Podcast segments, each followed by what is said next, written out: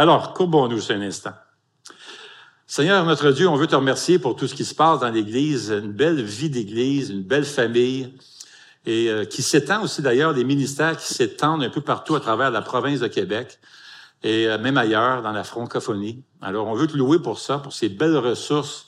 On te prie pour tous ceux qui sont en train de servir ce matin. On pense à les gens dans le stationnement, dans la pluie, qui sont là pour nous aider à bien nous placer. On prie pour euh, les gens qui sont au kiosque, l'audiovisuel, les moniteurs monitrices, les placeurs, sécurité, tout ça. Tellement de beaux, et l'équipe de louange, évidemment, tellement de beaux ministères à l'Église ce matin. Et on te prie que tu euh, bénisses abondamment chacun d'entre eux et aussi nous, Seigneur, alors qu'on ouvre ta parole de Dieu, ce livre sacré, ce livre inspiré par ton esprit, que tu puisses parler à nos cœurs. Ta parole nous dit que ta, ta parole, la parole de Dieu, agit dans le cœur de ceux qui croient. Donc, Seigneur, on te prie que ton esprit agisse dans nos cœurs, dans nos vies ce matin. Au nom de Jésus. Amen. Eh bien, on poursuit notre série sur l'évangile de Jean. Et ce qu'on découvre, une chose est certaine quand on regarde le livre de Jean, l'évangile de Jean, une chose qu'on a bien découvert, c'est qu'à travers, et on continue à regarder ça, c'est qu'à travers les trois années de ministère de Jésus, Jésus a accompli plein de miracles, beaucoup de miracles. Et l'une des raisons pour lesquelles il effectuait tous ces miracles, c'était afin de démontrer qu'il était le Fils de Dieu, le Messie tant attendu, le Sauveur du monde. C'est d'ailleurs ce que va nous dire Jean dans sa lettre, dans son évangile, à la fin de son livre, dans Jean 20, verset 30, qui dit ceci.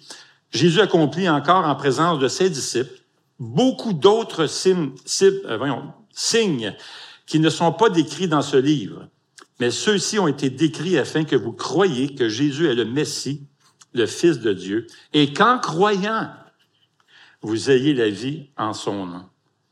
D'ailleurs, même à la fin de son livre, dernier verset, dernier chapitre, 21-25, Jean va dire, Jésus a fait encore beaucoup d'autres choses. Si on les écrivait en détail, je ne pense pas que le monde entier pourrait contenir les livres qu'on écrirait. Alors Jésus a fait plein de miracles. Malgré que Jésus ait fait autant de miracles, des centaines, parmi tous ceux que Jean aurait pu choisir, avec l'aide du Saint-Esprit, Jean va en choisir seulement sept qu'il met dans son évangile pour nous prouver que Jésus est le sauveur du monde, Dieu fait chair.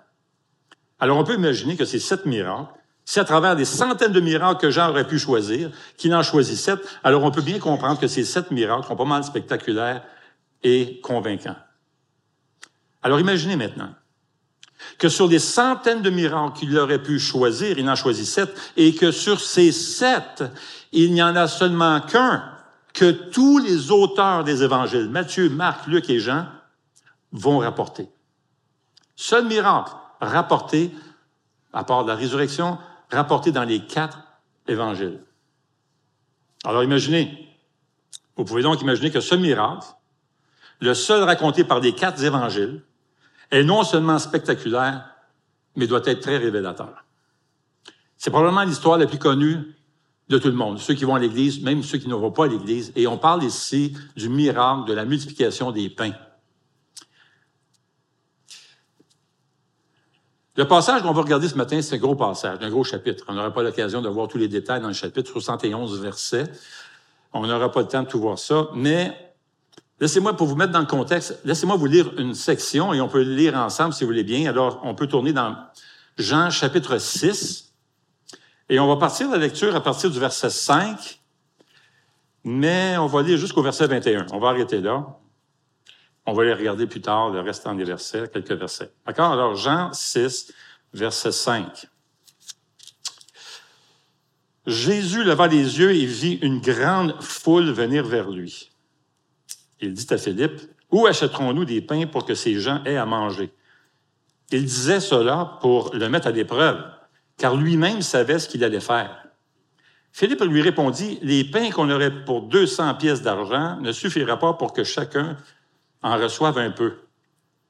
Un de ses disciples, André, le frère de Simon-Pierre, lui dit, il y a ici un jeune garçon qui a cinq pains d'orge et deux poissons. Mais qu'est-ce que cela pour tant de monde?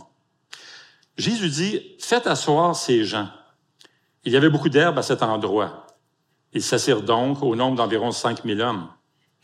Jésus prit les pains, remercia Dieu et les distribua aux disciples qui les donnèrent à ceux qui étaient là. Il leur distribua de même des poissons, autant qu'ils en voulurent. Lorsqu'ils furent rassasiés, il dit à ses disciples, Ramassez les morceaux qui restent afin que rien ne se perde.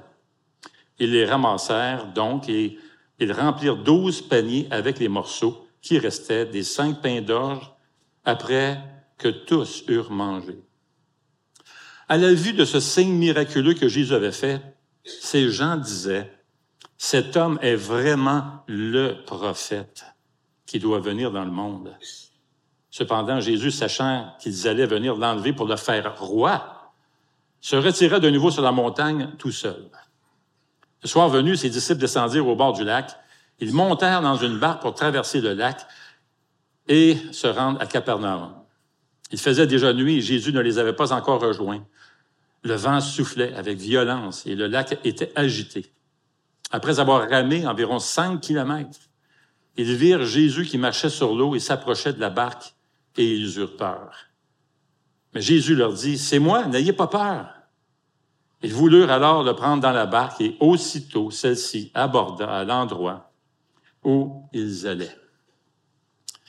Maintenant, il se passe plusieurs choses dans ce chapitre. Le chapitre 6 se compose essentiellement de quatre parties. On peut résumer ça dans quatre morceaux, quatre tranches. D'accord? Vous avez d'abord le miracle de la multiplication des pains, versets 1 à 15. Deuxièmement, vous avez Jésus qui rejoint ses disciples et marche sur l'eau, versets 16 à 21. Ensuite, Jésus qui enseigne que c'est par lui le pain de vie que nous avons la vie éternelle. Verset 22 à 66. En d'autres mots, le miracle des pains, la multiplication des pains, prépare sa révélation sur lui-même. Et quatre, on voit certains, certains disciples le repousser, le rejeter après son enseignement. Ils étaient tous très impressionnés par le miracle. Ils voulaient être là pour le miracle, mais dès qu'il a commencé à enseigner, puis ils entendaient des messages, ils trouvaient ça dur, etc., certains sont partis, l'ont rejeté, alors que d'autres vont se convertir et d'autres vont croire en lui. Verset 67 à 71. Alors, bien que le chapitre contienne quatre parties, il tourne essentiellement autour de deux vérités fondamentales. La première est que Jésus est le Dieu de l'impossible. Et la seconde, que Jésus est la nourriture spirituelle qui donne la vie éternelle. Alors oui, c'est un long chapitre, mais tout le chapitre tourne autour de ces deux vérités-là, vraiment. Alors la première vérité, qui saute aux yeux vraiment, c'est que Jésus est le Dieu de l'impossible. Amen? Ce qui ressort ici, puis c'est très fort, c'est que Jésus est plus grand que grand. De tous les miracles accomplis par Jésus, celui-ci, c'est le plus important en nombre. Quand on additionne tout le monde, 5 000 hommes, et Matthieu va ajouter qu'il y avait des femmes et des enfants, etc., on estime qu'il y avait à peu près 20 000, peut-être même à 25 000 personnes. C'est phénoménal. Et par un acte miraculeux, Jésus les nourrit tous. C'est incroyable à penser. Jésus parvient à nourrir 20 000 personnes. Pensez-y, là. C'est gros, là. C'est un village, ça, là. Et ces personnes ne sont pas de simples témoins en passant. Ce sont pas juste là qui regardent la chose, le show arriver. Là. Non, non, non. C'est des gens qui mangent le miracle. Ils sont, ils sont actifs dans le miracle. Ils font partie du miracle. Et il est unique en raison de son volume et de la participation des témoins oculaires au miracle lui-même. Il est également unique parce qu'il s'agit d'un miracle qui est créé. Il y a une création ici. Certains miracles, on pourrait les appeler des miracles réparateurs. Jésus, par exemple, qui va rendre la vue des aveugles, louer à des sourds. On restaure des paraplégiques et guérit des malades. On, pourrait appeler ça des miracles réparateurs, bien qu'ils comportent évidemment un élément créatif, car on obtient de nouveaux organes, des nouveaux membres, etc., et tout le reste.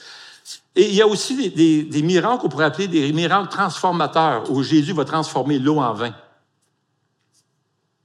Mais avec le miracle de la multiplication des pains, c'est un miracle de création.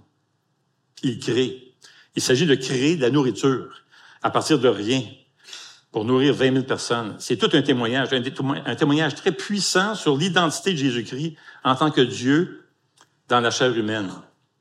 Et on ne peut pas débattre sur la véracité de ce, miracle-là. Il y a 20 000 personnes qui ont participé au miracle. D'ailleurs, on voit leur réaction. Ils ont, ils bien vu, c'est un miracle. Témoins oculaires, 20 000 témoins oculaires. Puis pas juste ça, ils ont participé au miracle. Tu peux pas t'obstiner ici. Il s'agit d'un miracle monumental. C'est le quatrième miracle dans Jean. D'ailleurs, le premier miracle, on l'a vu, Jésus qui change l'eau en vin, chapitre 2. Deuxième miracle, la guérison d'un fils d'officier, chapitre 4 et chapitre 5, on a vu l'homme qui se trouvait au bord de la piscine. Et là, on se voit devant le quatrième miracle, la multiplication des pains. Et chaque miracle est un signe, est un message, en fait. Il nous révèle une vérité sur Jésus-Christ.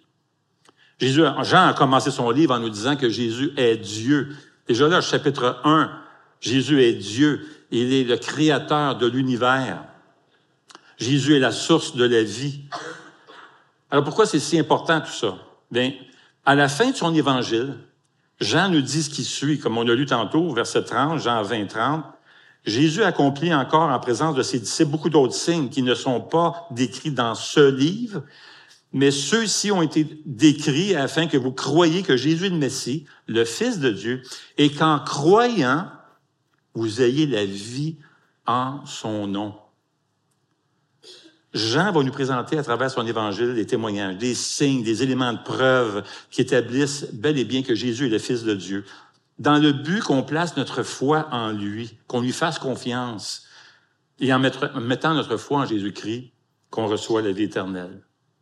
Et la vie éternelle, c'est vraiment majeur dans l'évangile de Jean. D'ailleurs, ce mot-là, le mot vie, va revenir plus de 36 fois dans son évangile. Ainsi, le but de l'Évangile, selon Jean, c'est de prouver que Jésus est entièrement Dieu, entièrement humain, qui est décédé, enseveli, ressuscité, qu'il est retourné auprès de son Père dans le ciel et qu'il a promis, promis de revenir pour demeurer éternellement avec tous ceux qui ont mis leur foi en lui. Et le miracle de la multiplication des pains est une autre évidence de la puissance surnaturelle de Jésus-Christ. Pensez-y. Jésus qui crée des milliers de pains à partir de rien pour nourrir tout le monde. La nourriture, en plus, est abondante. Nous lisons verset 11. Jésus prit les pains, remercia Dieu, les distribua aux disciples qui les donnèrent à ceux qui étaient là, et leur distribua de même des poissons autant qu'ils en voulurent. Et pensez-y, là. Tu sers une assiette, est-ce qu'il y en a d'autres qui en veulent? Tu as peut-être 1500, 5000 personnes qui lèvent la main, pas de problème. Troisième assiette, est-ce qu'il y en a d'autres qui en veulent? Aucun problème. C'est l'abondance. Autant qu'ils en voulurent. Ils sont rassasiés, qui veut dire sont satisfaits. Et verset 12 dit, lorsqu'ils furent rassasiés, Jésus dit à ses disciples, ramassez les morceaux qui restent afin que rien ne se perde. Et verset 13 dit, ils les ramassèrent donc, ils remplirent douze paniers avec les morceaux qui restaient des cinq pains d'orge après que tous eurent mangé. Douze paniers. Il y avait combien d'apôtres? 12. Alors, euh, ils étaient corrects pour le lendemain. Il y en a qui font une allusion aux douze tribus d'Israël, mais on ne sait pas vraiment. Ce miracle est tellement spectaculaire que la foule est prête à proclamer Jésus le roi d'Israël. Maintenant, si Jésus était le type de personne qui cherchait du pouvoir pour la popularité, là, c'était le temps. C'était le moment. Jésus avait juste à laisser la foule le faire roi. Verset 14 dit, à la vue du signe miraculeux que Jésus avait fait, ces gens disaient, cet homme est vraiment le prophète qui doit venir dans le monde. Cependant, Jésus, sachant qu'ils allaient venir l'enlever pour le faire roi, se retira de nouveau sur la montagne tout seul. Et 20 000 personnes. Et ça, c'est une force assez importante.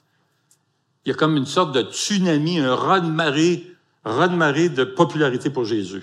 Mais au moment même où il atteint sa plus grande popularité, Jésus va disparaître pour s'assurer que la foule ne le fasse pas roi. Jésus était définitivement pas à la recherche de la popularité ou du pouvoir même. Ce qui motivait Jésus vraiment, c'était de révéler qui il était et agir par compassion des gens. Il a guéri des malades, ressuscité des morts, chassé des démons. Et malgré les miracles de création, n'étaient pas des tours de magie sensationnels. C'était pas ça son but. C'est vraiment par compassion. Lorsque Jésus même a changé l'eau en vin aux noces de Cana, même là, il répondait à un besoin pour éviter aux mariés de se retrouver dans l'embarras. Vous savez, on pouvait poursuivre les couples qui ne, n'assuraient pas assez de breuvage lors des fêtes de mariage et des noces. Jésus a voulu même, regardez le cœur de Jésus. Et le miracle qu'on regarde aujourd'hui, la multiplication des pains, c'est certainement un grand geste de compassion parce qu'il y avait des enfants, des femmes, il y avait des hommes qui avaient faim. Et du point de vue du nombre de personnes touchées, il s'agit du plus grand de ces miracles. Ce miracle prépare aussi le terrain au message que va livrer Jésus-Christ plus loin, dans le même chapitre, qu'il est le pain de vie, grâce auquel on peut avoir la vie éternelle. Il est la nourriture spirituelle qu'on a besoin pour satisfaire notre âme, cette faim que nous avons tous au fond de notre cœur. Alors, il y a une foule de personnes, et malheureusement, ils viennent retrouver Jésus pour des mauvaises raisons. Cette, foule, n'est pas motivée par la foi, ni la repentance, ni par un amour sincère pour Jésus. Le passage nous explique que c'est en raison des miracles, ils sont fascinés, ils veulent voir Jésus faire des miracles, des guérisons et tout ça. Ils ne s'arrêtent pas, la foule ne s'arrête pas au message derrière les miracles ou la révélation des miracles. Ils ne sont pas intéressés à son message. Ils s'arrêtent que sur les avantages personnels, physiques, miraculeux. Il ne s'intéresse qu'au matériel, à l'aspect physique. D'ailleurs, il est évident que certaines personnes ne le suivaient principalement que pour la nourriture, pour la bouffe qu'ils pourraient recevoir de Jésus. Regardez le commentaire verset 26. Jésus leur répondu, en vérité, en vérité, je vous dis, vous me cherchez non parce que vous avez vu des signes. En d'autres mots, vous vous, vous arrêtez pas pour voir quel est, pourquoi il y a un signe ici, il y a une révélation ici. Non, non, c'est pas pour ça que vous venez, mais parce que vous avez mangé du pain et que vous avez été rassasiés. Ils viennent voir Jésus pour des miracles temporels et non pour des paroles éternelles. D'ailleurs, on voit bien le cœur, leur cœur, puisque lorsque Jésus a commencé à prononcer des paroles éternelles, à la fin du chapitre 6, plusieurs sont partis. Même ceux qui le suivaient, même les disciples, même qui l'ont abandonné, qui l'ont laissé faire, sont partis. Ils ont tout simplement abandonné. Ils étaient attirés par des miracles et repoussés par des paroles. Ce qui les attire, c'est pas le royaume de Dieu, c'est pas le salut ni la repentance, c'était pas la bonne doctrine, bien connaître Dieu, non? C'était pas une vraie compréhension, le souci de bien comprendre le péché. C'était pas un désir de pardon ou même d'être réconcilié avec Dieu. Non, c'est les guérisons. Et malgré cela, c'est ça qui est beau, malgré cela, Jésus qui connaît leur cœur, malgré cela, Jésus voit la foule et les nourrit ça, c'est notre sauveur. La compassion de Jésus. Rien, là, ils connaissaient leur cœur. Et pourtant, ils regardent la foule et répondent à leurs besoins. Il prend quand même le temps de guérir des malades, prend soin d'eux, les nourrir. Matthieu 14 nous dit même que Jésus guérit des malades et il leur parle du royaume de Dieu. Et on apprend par Luc et par Marc que Jésus est même ému de compassion voyant la foule, voyant la foule comme des brebis qui n'avaient pas de berger. Et il se mit à, enseigner beaucoup de choses, nous dit Marc 6. Alors le Seigneur Jésus sait pour quel motif superficiel les gens le suivent, mais il est tellement compatissant qu'il répond quand même à leurs besoins. Et ça, c'est Jésus. Est-ce que ça vous arrive, vous, de faire des prières niaiseuses? C'est comme si tu t'en vas chez Costco, là. Moi, ça m'arrive des fois. Je dirais pas c'est quoi les prières niaiseuses que j'ai faites, mais t'arrives chez Costco, là. T'arrives à Costco, tu sais. Tu plein de voitures, des centaines de voitures. Hé, Hey, Seigneur Jésus, fais en sorte qu'il y ait une place pour moi stationnée juste à côté de la porte d'entrée, là, tu sais. On en fait des prières comme ça. Tu des prières niaiseuses, tu sais. Parce que toi, tu sais pas, mais l'autre gars à côté de toi ou l'autre fille à côté de toi fait la même prière. Ils sont peut-être 15 à faire la même prière. Il y a juste une place. Alors, on fait des prières niaiseuses. Pensez à David, le roi David, un homme de Dieu, un homme consacré, un homme spirituel, un modèle qui prie pour ses ennemis. Il va dire, hey, mon ami, pardonne-leur, Seigneur, ah, je veux les aimer. Ben non, regardez ce qu'il prie, euh, psaume 58. Oh Dieu, brise-leur les dents. Frappe, casse les dents. Dans les checklists. Hey, mon Dieu. On a tous fait des prières qui ont dû faire sourire le Seigneur Jésus. Honnêtement, là, tu sais. Hey, connaissez-vous Rock Voisine? Beau bonhomme. Hein? Est-ce qu'on a sa photo? Hey, c'est-tu un beau bonhomme, Rock Voisine? Bon, OK, il a vieilli un petit peu, le petit temps-là. Regardez, on mettre une photo assez récente, tu sais. Quand même beau, un beau bonhomme. Moi, je trouve que plus qu'il vieillit, plus qu'il ressemble à Gilles Fardy. un beau bonhomme. Hey, écoutez bien ceci, les amis. Écoutez bien. Il y avait une femme à l'église de, Laval. Il y avait une femme, une belle jeune femme célibataire. Elle était convaincue que Dieu avait choisi Rock Voisine pour être son mari. Et elle priait pour ça. Dieu ouvre les portes que je puisse rencontrer Rock Voisine. Et ensemble, on va se matcher, on va être ensemble. Et je suis certain, Seigneur, ouvre une porte que je puisse le rencontrer parce que dès qu'il va me rencontrer, son cœur va fondre. Puis ensemble, on va se marier, puis on va avoir un témoignage, un ministère mondial. Moi, je peux imaginer Jésus qui l'écoute. Hmm. C'est nouveau, celle-là. Je l'avais pas entendu avant. tu sais, tu as des enfants, des fois, ils te prient des affaires. Tu sais, des fois, ils sont, petits, ils te prient des choses. Tu es là, tu es sérieux, parce que les autres, c'est gros. Là, Moi, je suis certain qu'on a tous fait des prières qui font sourire Jésus. Mais Jésus est plein de compassion. Jésus nous aime. Hein? Il nous écoute. Il nous aime. Même si cette foule vient pour des motifs superficiels, Jésus est tellement plein de compassion qu'il va répondre à leurs besoins. Maintenant, les disciples n'avaient pas la même compassion. Parce que là, ils ont passé la journée là, il y a une foule, plein de monde, 20 000 personnes, fait chaud, fait... Bon, on fait chaud, puis les gens ont faim, puis ont été toute la journée là. Fait que les disciples sont là, plein de compassion. Ils disent, bon, OK, c'est assez, là. C'est assez, là. Allez-vous-en. Allez, out. On les retourne chez nous, chez eux, là. Jésus, il faut qu'ils s'en aillent chez eux manger, là. Allez, on les envoie. Mais Jésus, non. Non, non, non. On va les nourrir. Fait que Jésus euh, va prendre ses disciples, puis il va leur dire, il va faire un petit tour. Là. Hey, Philippe. Philippe. Euh, Jésus demande à Philippe, bon, où allons-nous acheter le pain pour sa gang-là? Ont faim, là. Euh, Philippe, ben, on n'a pas beaucoup de cash. On n'a pas assez pour nourrir tout le monde. Puis là, il sort sa calculatrice, puis il commence à calculer comment ça coûte un trio Big Mac. un peu, c'est comme 20 euh, 000 personnes. Maintenant, ça coûte quoi un, trio Big Mac? 20 pièces, rendu 20 pièces. Mon Dieu.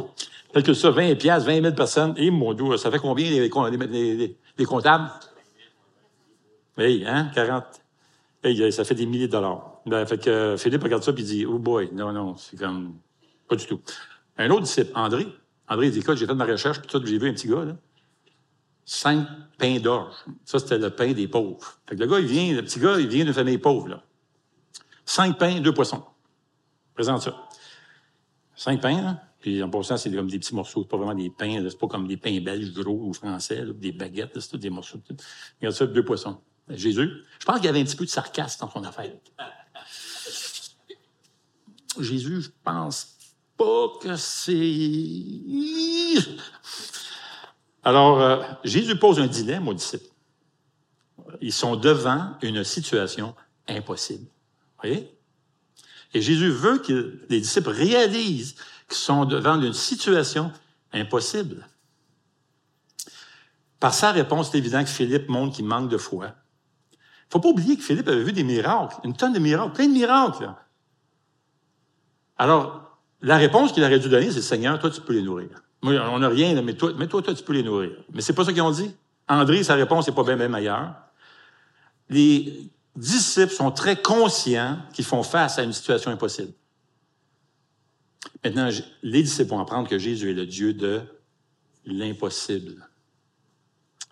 Et on a besoin, toi et moi, on a besoin de réaliser ça. On a besoin de se souvenir de ça. Lorsque tu fais face à des situations qui sont difficiles, des épreuves et tout ça, puis tu sais pas quoi faire, puis ça te dépasse, hey, rappelle-toi, Jésus est le Dieu de l'impossible. Alors leur foi est faible, mais leur obéissance est bonne. Parce que Jésus leur dit, là, vous allez donner de la nourriture. Alors là, même avec leur doute, ils se lèvent, commencent, commencent à distribuer. Ils font ce que le Seigneur demande, même avec leur doute. Jésus prend les pains, rend grâce, distribue, et ceux qui sont assis, distribue à ceux qui sont assis, puis leur donne aussi des poissons. Alors Jésus distribue la nourriture à la foule, Et bien retenir ceci, il le fait par l'intermédiaire des disciples. Ça, c'est un principe très important. Malgré leur foi qui est faible, Jésus tient à se servir de ses disciples pour bénir la foule. Et malgré que c'était un petit gars qui avait pas grand-chose, Jésus va quand même prendre le petit, les petites choses pour bénir la foule. Tu offres au Seigneur le peu que tu as, tes talents, tu te sens peut-être pas assez à la hauteur. Non, non, non. Offre tes talents, offre ce que tu as, même dans la faiblesse. Et Dieu va se servir de toi pour bénir les autres. C'est ça qu'il veut faire. Honnêtement, Jésus n'avait pas vraiment besoin de leur aide. Il aurait pu faire par un claquement de doigts tout le pain distribué, la nourriture, les poissons, tout c'est tout propre, sa table, toute une belle petite euh, partout, tout bien installé. C'était rien pour le Seigneur. Mais le Seigneur a tenu à se servir de ses disciples pour bénir les autres. Il fait le choix de se servir de ses disciples. Jésus veut nous utiliser comme un moyen pour distribuer ses bénédictions. Il aspire à faire de toi un instrument, un canal pour répandre sa bénédiction. Il sert de nous, faibles, faillibles, pour bénir des autres. Jésus va se servir même d'un petit gars. Il prend ses quelques pains. C'est un enfant qui vient d'une famille pauvre. Ses biens sont pratiquement nuls, ce qu'il offre. Puis du point de vue humain, ce gars-là, ce petit gars-là était sans importance face à l'ampleur, cette montagne de défis. Mais les petits pains entre les mains du Seigneur Jésus deviennent un festin. Et une ville entière est nourrie. C'est fou, là. Le peu que tu peux offrir au Seigneur, le Seigneur peut le multiplier et bénir plein de gens autour de toi. Jésus veut faire passer sa puissance et ses bénédictions à travers ses enfants. Lorsque les circonstances sont hors de notre contrôle, Jésus veut nous rappeler qu'il est le Dieu de l'impossible. Tes impossibilités sont une opportunité pour Dieu. Et c'est Jésus qui a dit dans Luc 18, n'est-ce pas? Ce qui est impossible aux hommes est possible à Dieu. Et c'est l'ange Gabriel qui s'en va voir Marie et lui dire dans Luc 1, rien n'est impossible à Dieu. Tu te trouves dans une situation en ce moment qui te dépasse. Situation impossible? Rappelle-toi que devant une situation impossible, Jésus fait l'impossible. Maintenant, c'est la première vérité qui se dégage ici de ce passage, mais il y a une seconde vérité qui, en fait, en fin de compte, est la raison d'être du miracle de la multiplication des pains. C'est que Jésus est la, nourriture spirituelle dont nous avons besoin, qui donne la vie éternelle. Suite à la multiplication des pains et à la marche de Jésus sur l'eau pour rejoindre ses disciples, Jésus va traverser de l'autre côté. Et la foule le rejoint et Jésus va donc apporter un enseignement qui découle de ce miracle sur les pains. En fait, c'est comme si le miracle de la multiplication des pains est comme une sorte d'illustration, une leçon d'objet pour arriver à ce qu'il veut vraiment révéler.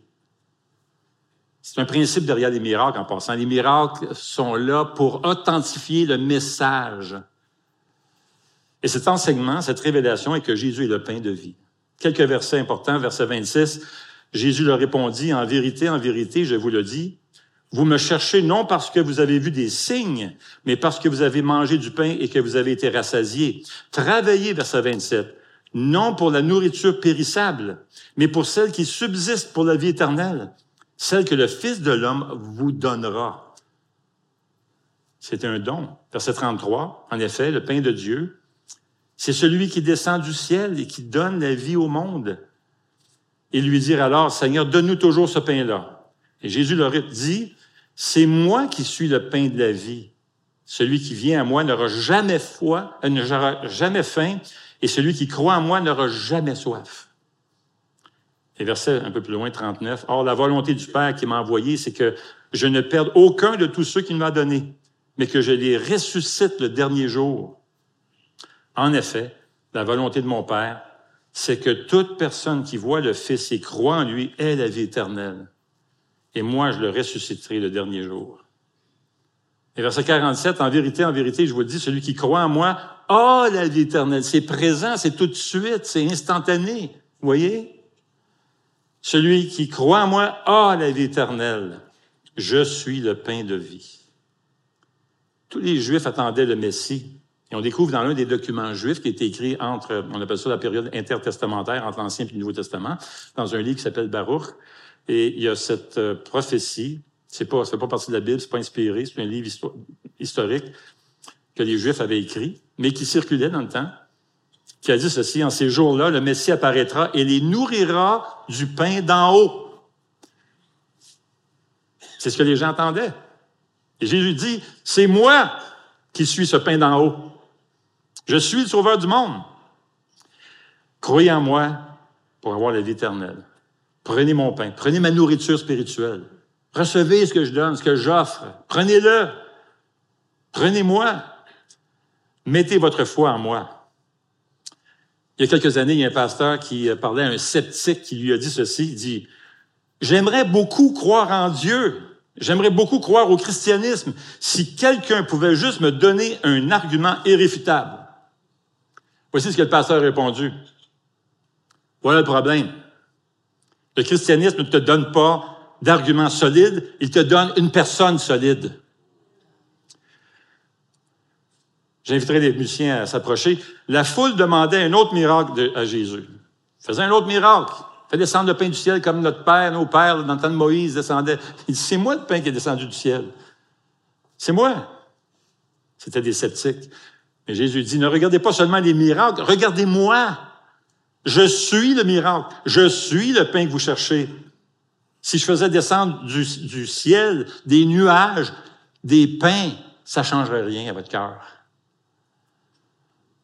Il n'y a qu'une seule véritable preuve. Il n'y a qu'un seul argument qui fait poids.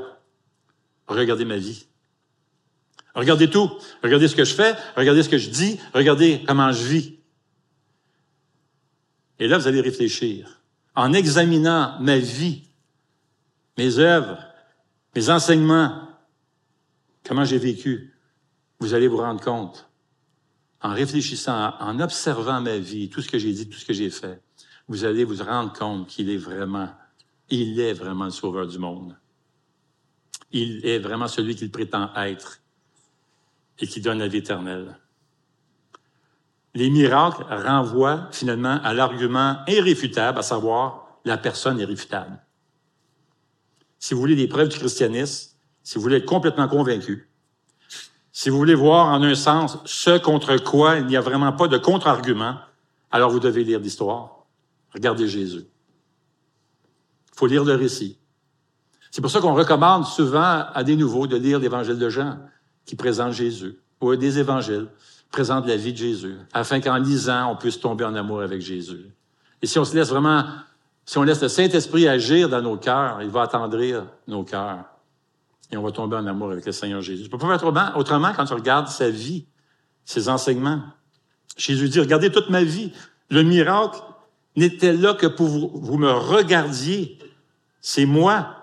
Pas le pain, pas le feu, pas marcher sur l'eau, rien de tout ça. Regardez ma vie.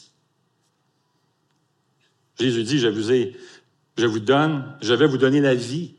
Je ne vais pas vous montrer le chemin de la vie, je ne vais pas vous donner un guide pour la vie. Vous ne recevrez pas un ensemble de règles de vie, vous recevrez la vie elle-même. Une vie surnaturelle qui est la vie éternelle. Je veux venir habiter dans ton cœur. Je veux transformer des choses. Vous avez la vie quand vous venez à moi. Quand vous me prenez, quand vous croyez en moi. Ce que j'ai fait sur la croix, mon brisement devient votre vie. Et par amour pour nous, Jésus a été brisé comme ce pain qu'il a rompu afin d'offrir la vie. Alors, mes chers amis, faisons de Jésus notre vie.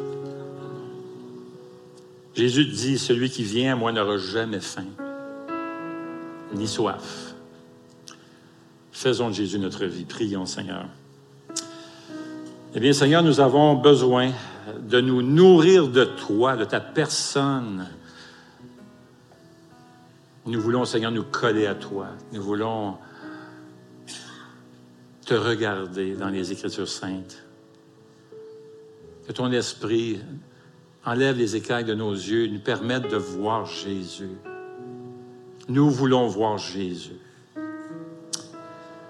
C'est toi, Seigneur, qui comble les désirs de notre cœur. C'est toi qui remplis notre cœur, ce, vide dans nos cœurs, qui comble ce vide, Seigneur. C'est en toi qu'on trouve la satisfaction.